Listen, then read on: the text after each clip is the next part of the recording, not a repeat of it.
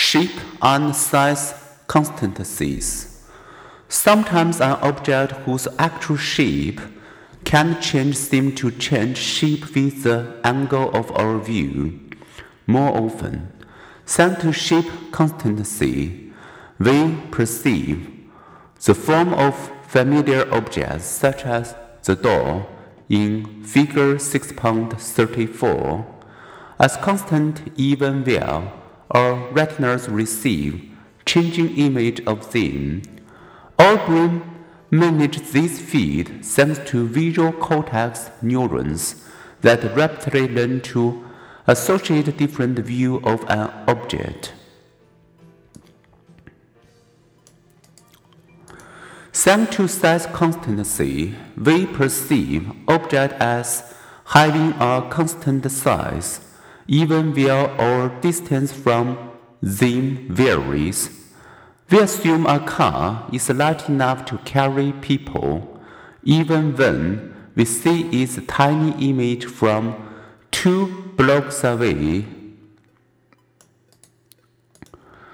This assumption also illustrates the close connection between perceived distance and perceived size.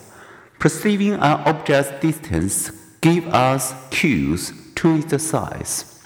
Likewise, knowing its general size, that the object is a car, provides us with cues to its distance.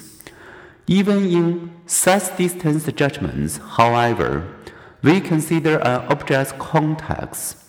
This interplay between perceived size and perceived distance helps explain several well-known illusions, including the moon illusion. The moon looks up to 50% larger when near the horizon than when high in the sky. Can you imagine why? For at least 22 centuries, scholars have wondered.